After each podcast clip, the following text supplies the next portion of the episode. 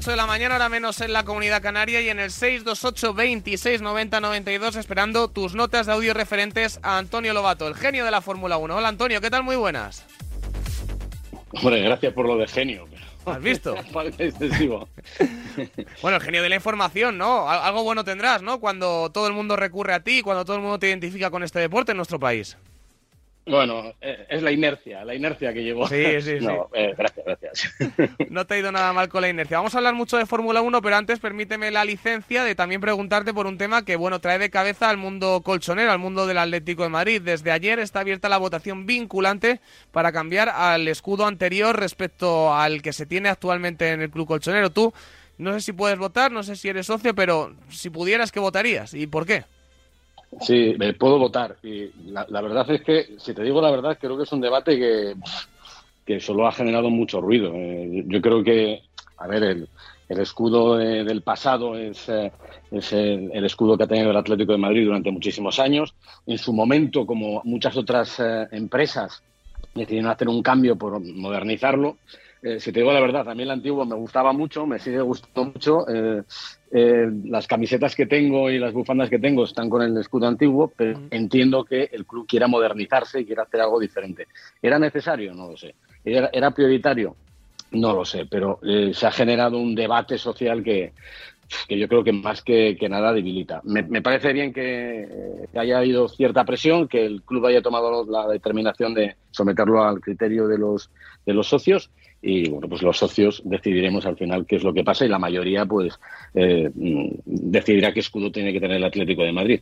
Bueno, pues, Solo espero que con, una decisión o con la otra no, no se haya dilapidado o gastado mucho dinero, ¿no? Que, al final en todas estas cosas, de ir hacia adelante, hacia detrás, lo que cuesta es dinero. Y hay cosas más importantes en las que, en las que pensar. Eso desde luego. También es importante pensar ya en la Fórmula 1, el Gran Premio de Austria, y no sé cuáles son los alicientes que te van a llevar a ver con pasión, como siempre lo haces, este, a esta carrera. pues, eh, muchos alicientes, si te digo la verdad. Eh, el Gran Premio de Austria volvemos a tener formato sprint, eh, lo que quiere decir que volvemos a tener dos clasificaciones en, el fin de semana. la primera la vamos a vivir mañana viernes, que es la, la clasificación que te da la parrilla del domingo. Y luego el sábado tendremos la carrera sprint, pero antes de la carrera sprint tenemos la clasificación para, para la carrera sprint, que bueno, eh, la Fórmula 1 lo llama eh, sud, eh, session o algo así, algo así, pero no deja de ser una clasificación. Y, y es apasionante, ¿eh? porque evidentemente tenemos mucha más competición y tenemos muy poco tiempo de pruebas. Teóricamente hay una hora de entrenamientos libres eh, mañana y en esa hora tienes que afinar los coches para que todo esté perfecto y para que todo salga bien. Así que, y, tenemos que tener en cuenta todas las cosas nuevas que pueda haber, porque Ferrari viene con evoluciones, McLaren va a traer evoluciones, Aston Martin no trae nada nuevo, en Red Bull no tenemos ni idea, pero pero ya están por delante y normalmente introducen siempre pequeños ajustes que, que, lo llevan muy en silencio, pero que les, llevan muy hacia adelante. si tenemos en cuenta que el circuito Red Bull Ring eh, es el circuito en el que más ha corrido en los últimos cinco años, el que más carreras ha disputado, porque en cinco años ha habido siete carreras, hay que recordar que se corre el Gran Premio de Austria y que también durante el 2020 y 2021 se corrió el Gran Premio de Estiria. Y si tenemos en cuenta todo eso, esos siete grandes premios celebrados, los últimos siete, cuatro los ganó Max Verstappen. Así que mm, el año pasado ganó Leclerc, Ferrari estuvo muy competitivo. En Red Bull tienen miedo que Ferrari pueda ser muy fuerte en este, en este Gran Premio. Vamos a verlo. Y yo tengo muchas dudas también de dónde puede estar Aston Martin, porque veo a Fernando muy motivado con el Gran Premio. Eh, ostras, pueden pasar muchas cosas, yo creo que puede ser muy bonito. Sí, eso te iba a decir, veo, eh, ya abriendo un poquito el apartado de la nanomanía, siempre presente en esta sección, eh, veo muy, muy contento Alonso con, la respuesta del equipo. Has dicho que no van a introducir nada nuevo para esta carrera, pero intentando mejorar también el DRS, muy a las órdenes de, de lo que demanda un piloto como Fernando.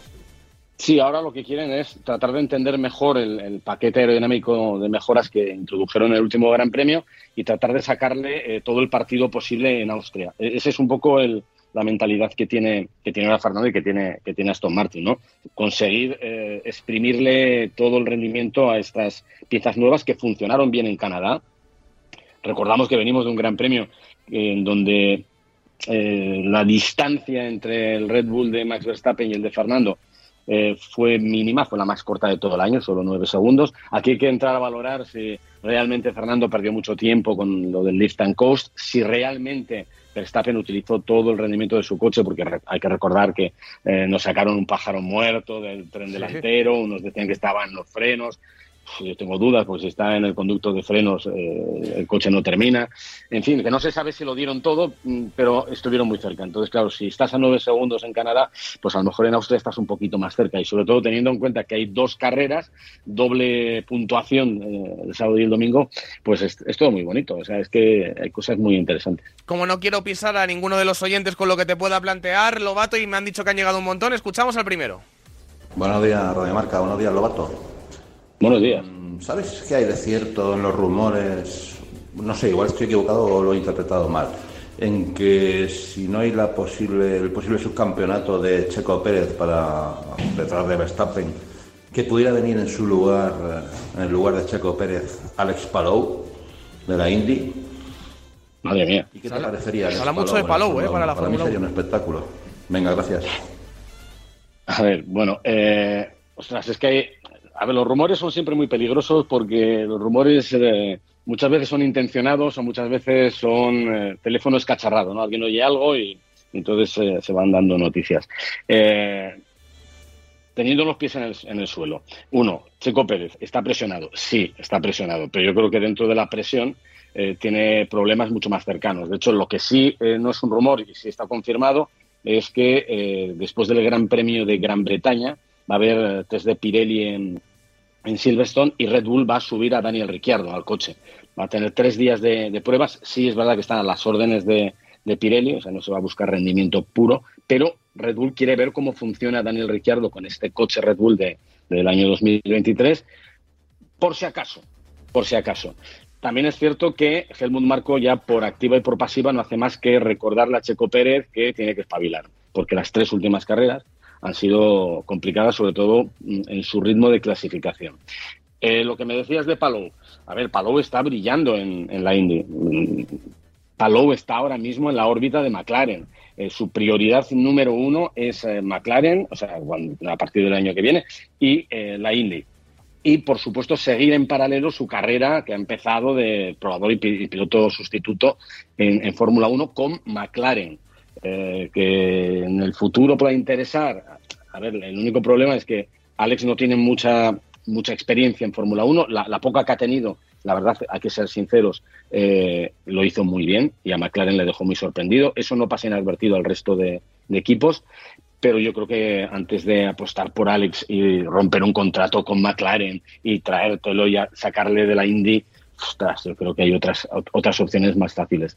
Eh, insisto, mm, tiene, tiene el objetivo de la Fórmula 1 Alex en la cabeza, eso está clarísimo, pero ahora mismo está volcado con, la Indy y a mí dar un salto mortal eh, y aterrizar en Red Bull el año que viene, ostras, me, gustaría, ¿eh? sería alucinante, pero sería un reto también para Alex, meterse en esta jauría donde todo el mundo tiene muchísima más experiencia y donde eh, ir a, por la milésima es muy complicado. Pero con tiempo eh, podría ser, aunque yo veo que el camino es más cercano, es más, más posible, es más eh, lógico a través de McLaren. Más preguntas, más cuestiones para Antonio Lobato. Buenos días, Radio Marca. Buenos días, Lobato. Una Buenos días. consulta, una duda que tengo. ¿Crees que con las mejoras que se van comentando del DRS, que quieren hacerle un DRS más potente al gran Fernando Alonso, esta temporada puede ser que llegue la 33 deseada. Ah, a ver, es que el problema es que Fernando no está tan lejos de la 33. Eh, en el último Gran Premio estuvo a 9 segundos, en el Gran Premio de Mónaco estuvo a, nada, a milésimas de llevarse la pole, que es media victoria en Mónaco. Eh, está muy cerca, está a tiro de uno. Es que ha sido segundo ya varias veces, ya ha sido tercero varias veces, ¿no? Lo que quiere decir que, que si falla, especialmente uno, que es Max Verstappen, o, Red Bull, si fallaran, eh, lo tendría fácil con el coche tal y como está. Porque ahora mismo, pues parece que sigue siendo, si cogemos la media de resultados de toda la temporada, pues es el segundo mejor coche. Eh, con las manos de Fernando, claro, con las manos de Stroll es otra historia. Eh, entonces, ¿Puede llegar a 33? Sí, claro, si se sale mm, Verstappen, si se equivocan con la estrategia en Red Bull, si hay una avería mecánica, eh, puede llegar. O incluso puede ocurrir que en un gran premio pues clasifique mejor, como pudo pasar en Mónaco, o que aquí, que por cierto he visto que hay probabilidad de lluvia el sábado, pues eh, que tenga una picia Max Verstappen ¿no? y que se vaya fuera. El, problema es que esto le puede pasar también a Fernando. Pero sobre la posibilidad, ¿es posible que venga la 33? Sí. Y, yo diría, y la 34, ganar una, dos, tres carreras este año, con la fortaleza que tiene ahora mismo eh, Aston Martin y, lo enchufado que está Fernando, es posible.